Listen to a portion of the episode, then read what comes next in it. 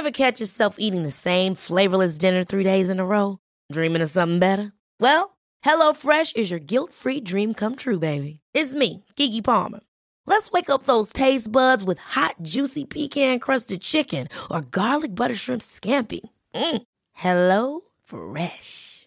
Stop dreaming of all the delicious possibilities and dig in at HelloFresh.com. Let's get this dinner party started. Hiring for your small business? If you're not looking for professionals on LinkedIn, you're looking in the wrong place. That's like looking for your car keys in a fish tank. LinkedIn helps you hire professionals you can't find anywhere else, even those who aren't actively searching for a new job but might be open to the perfect role. In a given month, over 70% of LinkedIn users don't even visit other leading job sites. So start looking in the right place. With LinkedIn, you can hire professionals like a professional. Post your free job on linkedin.com slash achieve today. Bonjour, c'est Thibault Lambert et vous écoutez Code Source, le podcast d'actualité du Parisien. Le monde agricole manifeste sa colère en France depuis la mi-janvier.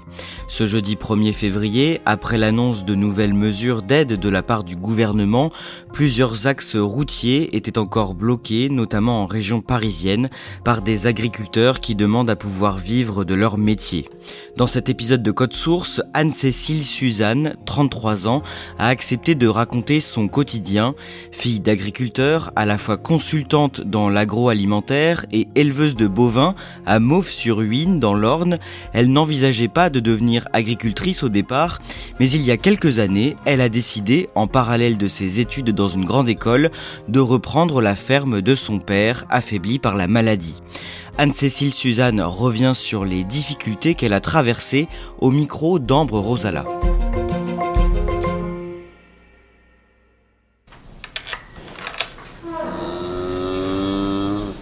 Donc là, on a toutes les jeunisses, c'est-à-dire les jeunes vaches qui n'ont encore jamais eu de veau.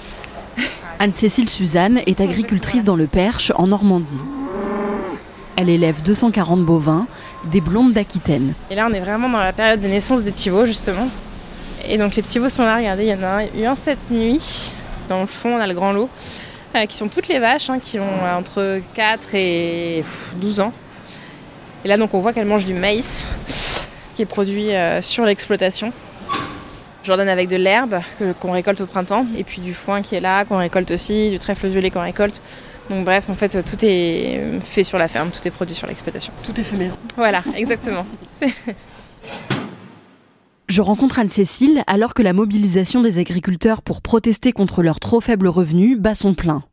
Elle ne participe pas aux manifestations et aux barrages routiers, notamment parce qu'elle doit s'occuper de sa fille qui vient de naître, mais elle soutient pleinement le mouvement. Je soutiens euh, complètement cette mobilisation. Je regrette juste en fait qu'on en soit arrivé là. Ça fait des années qu'on parle des enjeux d'agriculture, qu'on dit mais la transition c'est très bien mais il faut la financer et ça n'a jamais été fait. Donc en fait là on arrive vraiment au bout du tunnel où les agriculteurs ont tout fait pour éviter ça mais aujourd'hui euh, manifestent parce que euh, ils peuvent pas faire autrement. Anne-Cécile est née dans l'Orne, le département où nous nous trouvons. Sa mère est médecin et son père est éleveur de bovins. Elle grandit à Mauves-sur-Huine, dans un corps de ferme qui appartenait déjà à ses grands-parents paternels. Mon père est né euh, ici d'ailleurs dans la, dans la pièce où on se situe actuellement et après il a repris assez naturellement l'exploitation agricole familiale dans les années 80. Alors mon père il avait jamais voulu être agriculteur dans les faits. Quand ses parents euh, ont décidé qu'il serait agriculteur, malgré lui, ils l'ont retiré de l'école euh, avant d'ailleurs le, brevet des collèges, donc euh, très jeune. Et ils lui ont dit tu seras agriculteur. Donc il l'a été, mais sans jamais vraiment être heureux de ce métier-là. Il aimait la nature, il aimait un peu la liberté aussi, il aimait voir grandir ses animaux, ça c'est sûr. Mais euh, il détestait euh, l'ingratitude du métier quand les animaux euh, mouraient malgré ses soins, quand les récoltes n'étaient pas bonnes malgré le fait qu'ils s'y soient investis. Ça c'est quelque chose euh, qui finalement est très dur à vivre et qu'il appréciait pas particulièrement. Lui, ce qu'il adorait, c'était l'architecture. Et donc il s'est mis à restaurer euh, cette maison, à la, un peu la refaire aussi. Il a fait des plans, ensuite il l'a reconstruite euh, bout après bout. J'y ai grandi au milieu des animaux, euh, avec la nature, et sans frères et sœurs. Donc en fait, moi je jouais beaucoup justement avec cette nature-là qui m'occupait beaucoup, avec les, les insectes, les petits oisillons que je sauvais quand ils tombaient du nid, et puis bien sûr mes chiens, mes chevaux, et bien entendu les vaches. La question de la reprise de la ferme ne s'est absolument jamais posée parce que la réponse était absolument évidente. Jamais je ne reprendrai l'exploitation. Mon père en particulier, qui n'avait jamais pu le faire, me poussait énormément à, me hisser vers les plus grandes écoles. Maman, bien sûr, me poussait aussi beaucoup. Du coup, euh, il n'était même jamais question que je travaille sur la ferme pour aider mon père le week-end ou autre.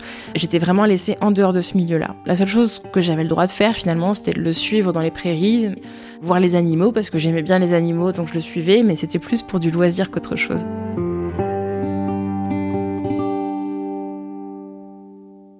Anne-Cécile est une enfant et une adolescente très introvertie qui n'a pas beaucoup d'amis à l'école. Après le bac, elle déménage à Nantes, à plus de 200 km de chez elle, pour intégrer une classe préparatoire de lettres.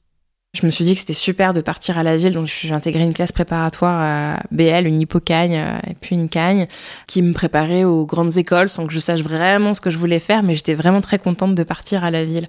Bon, au final, euh, j'étais ravie de découvrir euh, plein de gens différents là-bas. J'avais vraiment de, vraies amitiés avec les gens, mais en même temps, je me suis très rapidement en fait, ma campagne me manquait. J'avais besoin d'y retourner, et donc en fait, je rentrais dès que je pouvais, c'est-à-dire tous les week-ends, et je passais ma vie en extérieur euh, pendant ces deux jours-là. Après deux ans de classe préparatoire, Anne-Cécile passe des concours pour entrer en école de commerce. Elle a 20 ans, et alors qu'elle est en pleine révision dans la maison familiale, son père vient lui parler. Je me souviens, je filais à l'étage, euh, près de l'escalier, il m'a interpellé dans le couloir et il m'a dit Anne-Cécile, a un truc à te dire. Voilà, j'ai attrapé un cancer et, et bon, les médecins sont pas optimistes, ils me laissent quelques semaines à vivre. Donc, euh, mais bon, je vais pas me laisser faire, je vais me battre, quoi. Mon père était très pudique en fait. Il, aimait pas euh, dire qu'il allait pas bien, il aimait pas se plaindre, il aimait pas vraiment dévoiler ses émotions.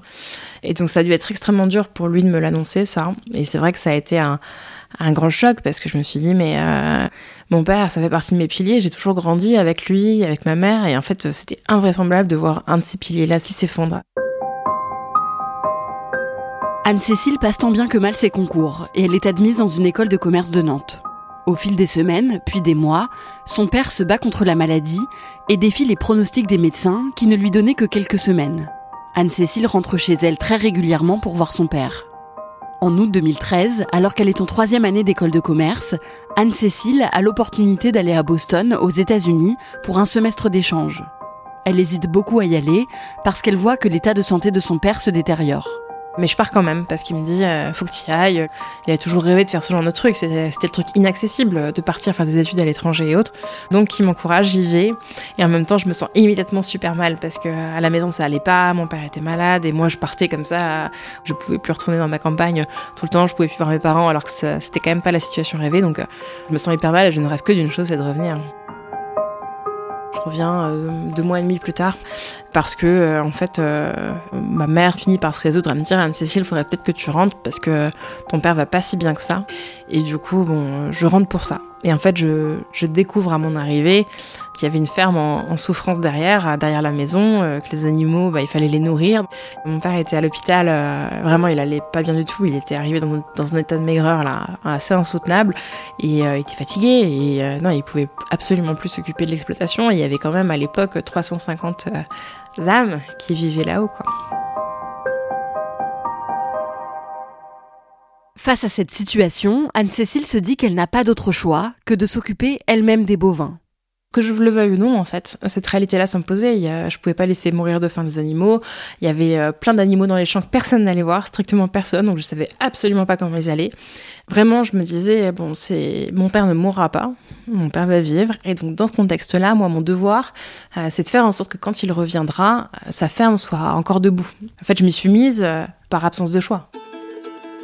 Donc je savais pas conduire un tracteur, je savais pas combien il y avait de bêtes dans les champs, je savais même pas surveiller des vaches, euh, savoir comment elles allaient. Donc il a fallu tout apprendre sur le tas. Et, euh, au début, effectivement, je nourris à la main, je paille les, les, stabulations à la main parce que je ne sais pas utiliser de tracteur. C'est vraiment la découverte totale et, c'est la découverte totale dans un contexte où rien n'était bienveillant parce que les animaux, personne s'en était occupé quand même depuis un certain temps. Enfin, mon père euh, n'y arrivait plus, donc elles avaient peur de l'homme. Il faisait un temps épouvantable, donc les champs étaient humides. Et notamment, j'avais un champ marécageux où euh, c'était euh, l'horreur, en fait, les animaux euh, s'enlisaient dans la, dans la gadoue, et c'était situation catastrophe. La première difficulté, elle est physique. Je me fais mal aux mains, à, pelleter, à tenir les animaux, les attraper quand ils sont malades ou autres. Et donc, ouais, c'est la première difficulté. Et puis la deuxième qui arrive très très vite, ce sont les dettes de l'exploitation, parce que forcément, un agriculteur malade, faut bien se rendre compte, il peut plus rien faire en fait. Il peut plus investir parce que les banques lui disent non à tout financement. Et donc, euh, je m'y mets très vite et je découvre deux choses en fait la relation avec les partenaires institutionnels, les banques et autres. Et la deuxième chose, c'est l'enfer administratif c'est-à-dire euh, des factures euh, qui arrivent sur le bureau et qu'il faut traiter, qu'il faut bien sûr payer si on le peut.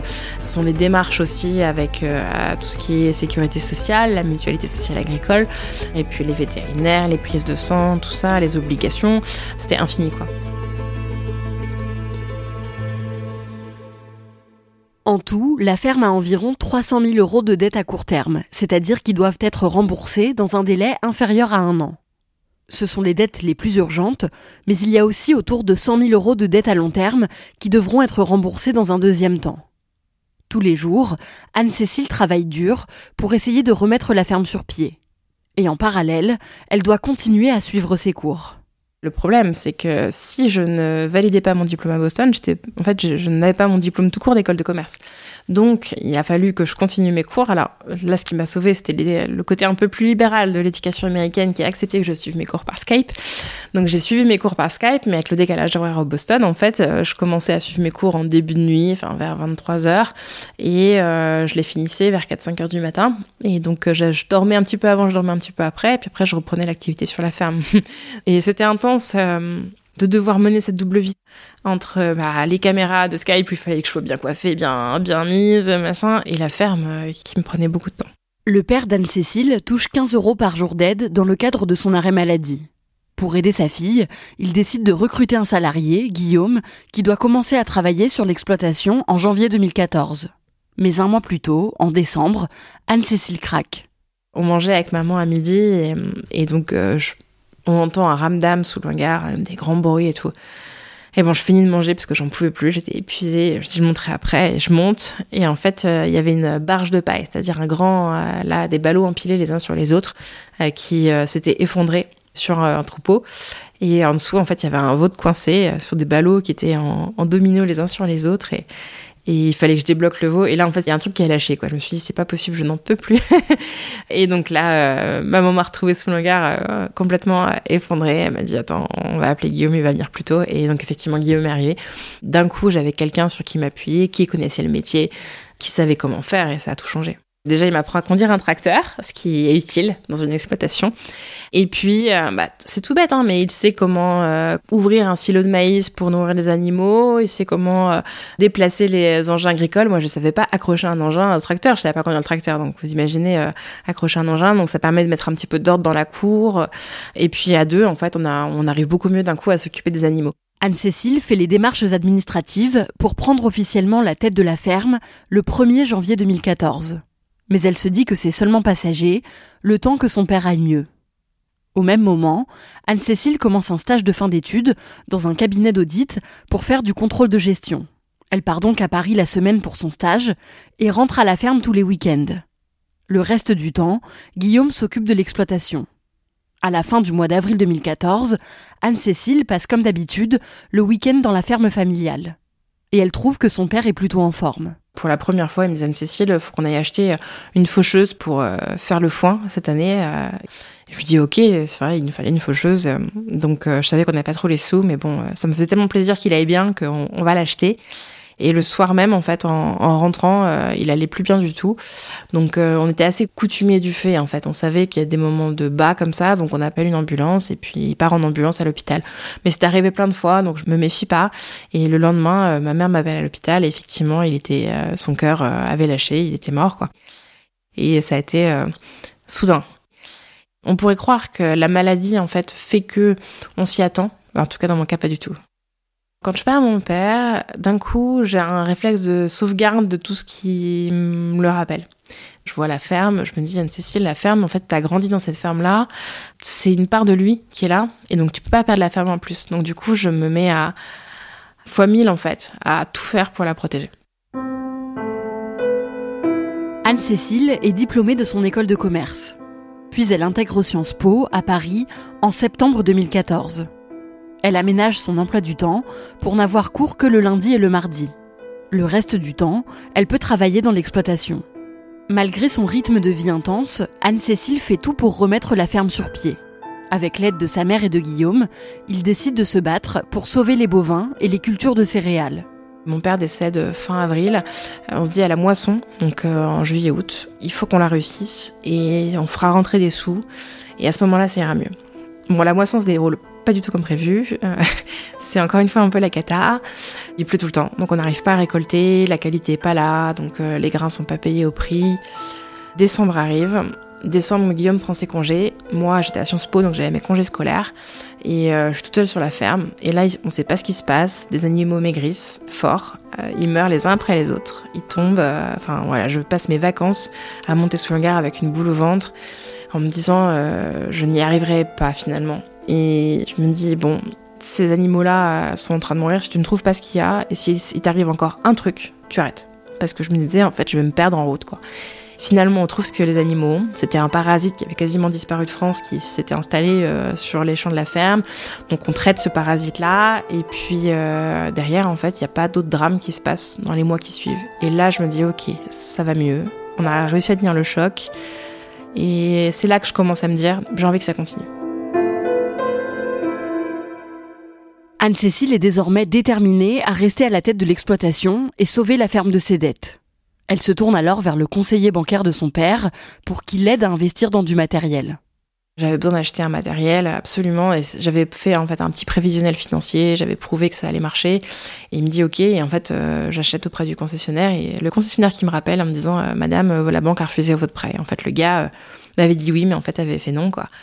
Je ne sais pas exactement si c'est parce que j'avais la vingtaine, parce que j'étais une femme ou parce que je n'avais pas de diplôme agricole. Peut-être un combo des trois. et finalement, c'est une conseillère bancaire, donc une femme, et, je, je, reste persuadée que c'est pas neutre, qui a eu confiance dans le projet et qui m'a financé ce matériel en particulier et qui ensuite a financé les autres projets d'investissement et qui m'a permis une chose, c'était euh, d'étaler les dettes court terme sur un prêt moyen terme. Et donc ça m'a donné un peu de souffle pour euh, plus avoir à courir après les dettes en fait. Euh, j'ai pu rembourser chaque mois un petit bout et ça, ça, ça a été utile. Anne-Cécile est diplômée de Sciences Po en 2016. En plus de son activité à la ferme, elle décide de devenir consultante. Elle travaille la semaine dans un cabinet à Paris pour aider des dirigeants de l'agroalimentaire à prendre conscience des enjeux du monde agricole. Le reste du temps, elle travaille bénévolement sur l'exploitation.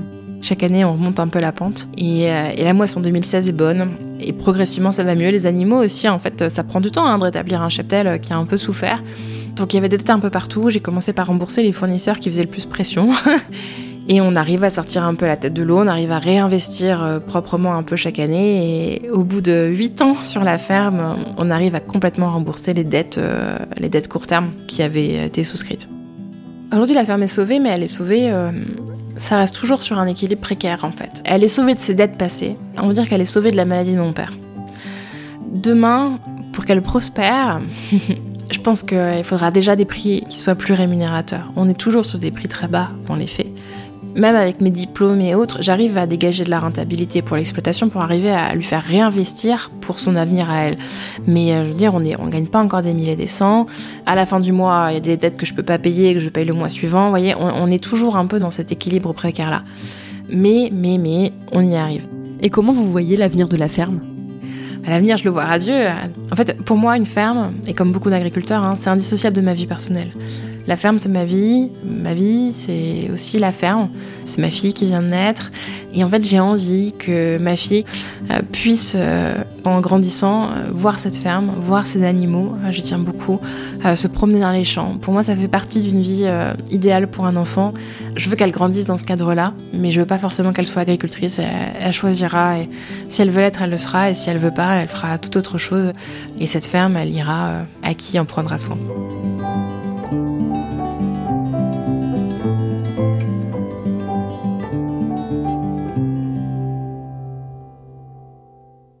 Ambre, aujourd'hui, Anne-Cécile Suzanne, elle vit toujours cette double vie entre sa ferme et Paris? Oui, elle partage toujours sa vie entre sa ferme et son métier de consultante à Paris où elle travaille euh, toute la semaine. Mais c'est vrai qu'elle passe euh, tout le reste de son temps dans l'exploitation. Elle a deux salariés qui l'aident à s'occuper de la ferme et qui lui permettent, quand elle est à Paris, de pouvoir avoir euh, des nouvelles de ses bovins et de s'assurer que tout se passe bien. Aujourd'hui, elle vit de son métier de consultante principalement, mais pas vraiment de son travail dans la ferme. C'est du travail qu'elle fait bénévolement. Elle ne se paye pas et les revenus générés par l'exploitation servent à payer ses deux salariés et à payer le matériel. Elle a raconté son parcours dans un livre sorti le 24 janvier, ça s'appelle Les sillons que l'on trace. Elle prend régulièrement la parole dans les médias pour parler de son métier d'agricultrice. Est-ce qu'elle t'a expliqué pourquoi? Oui, en fait, elle m'a expliqué qu'en arrivant à Paris, en intégrant Sciences Po notamment, elle s'était rendue compte qu'il y avait un décalage entre l'image qu'on avait à Paris du monde agricole et ce qu'elle vivait, elle, au quotidien dans sa ferme. Elle m'a expliqué qu'elle avait été euh, confrontée à beaucoup de présupposés, de préjugés, notamment sur euh, la pollution générée par son activité et sur euh, le bien-être animal dans sa ferme. Et donc, quelques années plus tard, elle a eu envie de s'exprimer publiquement. Elle a écrit une tribune dans le journal Le Monde et ça a commencé comme ça. Depuis, euh, elle prend la parole assez régulièrement dans des médias généralistes parce qu'elle a envie de montrer les réalités du métier d'agriculteur et surtout, elle espère, par ses prises de parole, pouvoir faire un pont entre les agriculteurs, les citoyens, mais aussi le monde économique et politique. Et voilà, elle travaille à ce qu'il y ait une meilleure entente, une meilleure compréhension entre chacun pour pouvoir, euh, en tout cas elle l'espère, trouver des compromis pour une agriculture euh, respectueuse des hommes, des animaux et de l'environnement. Merci Ambre Rosala, je rappelle les références du livre d'Anne-Cécile Suzanne, Les sillons que l'on trace, paru le 24 janvier chez Fayard. Cet épisode de Code Source a été produit par Clara Garnier Amourou et réalisé par Pierre Chaffanjon. Si vous aimez les faits divers, ne ratez pas notre podcast Crime Story chaque samedi et abonnez-vous dès maintenant sur votre plateforme d'écoute préférée au nouveau podcast du Parisien, Le Sacre, qui vous accompagnera jusqu'aux Jeux Olympiques de Paris à partir du 14 février. En attendant, je vous propose d'écouter tout de suite la bande-annonce du Sacre. Bonjour, c'est Anne-Laure Bonnet. Je suis très heureuse de vous présenter Le Sacre, le podcast événement du Parisien qui va vous accompagner jusqu'aux Jeux Olympiques de Paris 2024. À partir du 14 février et jusqu'au 24 juillet, chaque mercredi, un ou une athlète viendra à mon micro nous raconter son parcours jusqu'à la médaille d'or olympique. Dis-moi, j'entends la musique, j'ai envie de danser et tout ça. comment ça t'as envie de danser Tu vas nager pour faire euh, un record ou un titre et t'as envie de danser Et donc un jour, j'ai pris un billet d'avion et je me suis pointée à Los Angeles. Quand je suis arrivée à cet entraînement, j'ai tué la séance. Une médaille d'or au jeu, c'est la quête d'une vie le Graal. Dans ces témoignages, les championnes et les champions racontent ce qu'ils ont dû mettre en œuvre pour se construire un mental hors norme et atteindre la première marche du podium olympique. Oui, c'est champion olympique Oui, champion olympique Champion olympique Et là, je pleure. Mais oui, parce que là, je réalise. Je réalise vraiment ce que j'ai fait. Ce nouveau podcast sera disponible sur leparisien.fr, l'appli du Parisien et sur toutes vos plateformes d'écoute habituelles, Apple Podcast, Spotify, Deezer et YouTube. Le Sacre, ça commence le 14 février, alors abonnez-vous dès maintenant pour ne manquer aucun épisode de cette quête olympique. À bientôt!